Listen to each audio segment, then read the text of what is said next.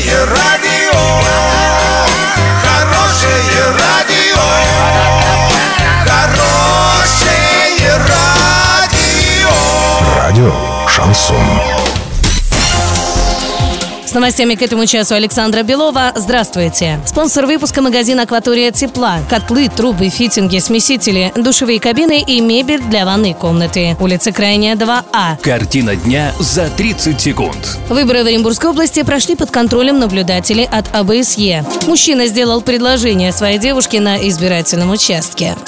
Подробнее обо всем. Подробнее обо всем. Выборы президента России в Оренбургской области прошли под контролем двух наблюдателей от АБСЕ. За полтора месяца до выборов в Оренбургскую область прибыли два наблюдателя от миссии ОБСЕ. Готфрид Браме из Германии и Габриэль Чиколи из Литвы. В течение этого времени они следили за ходом предвыборной гонки и работой избирательных комиссий разного уровня. Между тем, 27-летний житель Мари Эл Рамис Даянов сделал предложение руки и сердца своей избраннице Марьяне Зиадеевой прямо на избирательном участке. Молодой человек подождал, пока девушка проголосует в зале, опустился на колено и протянул ей кольцо, пишет РИА Новости.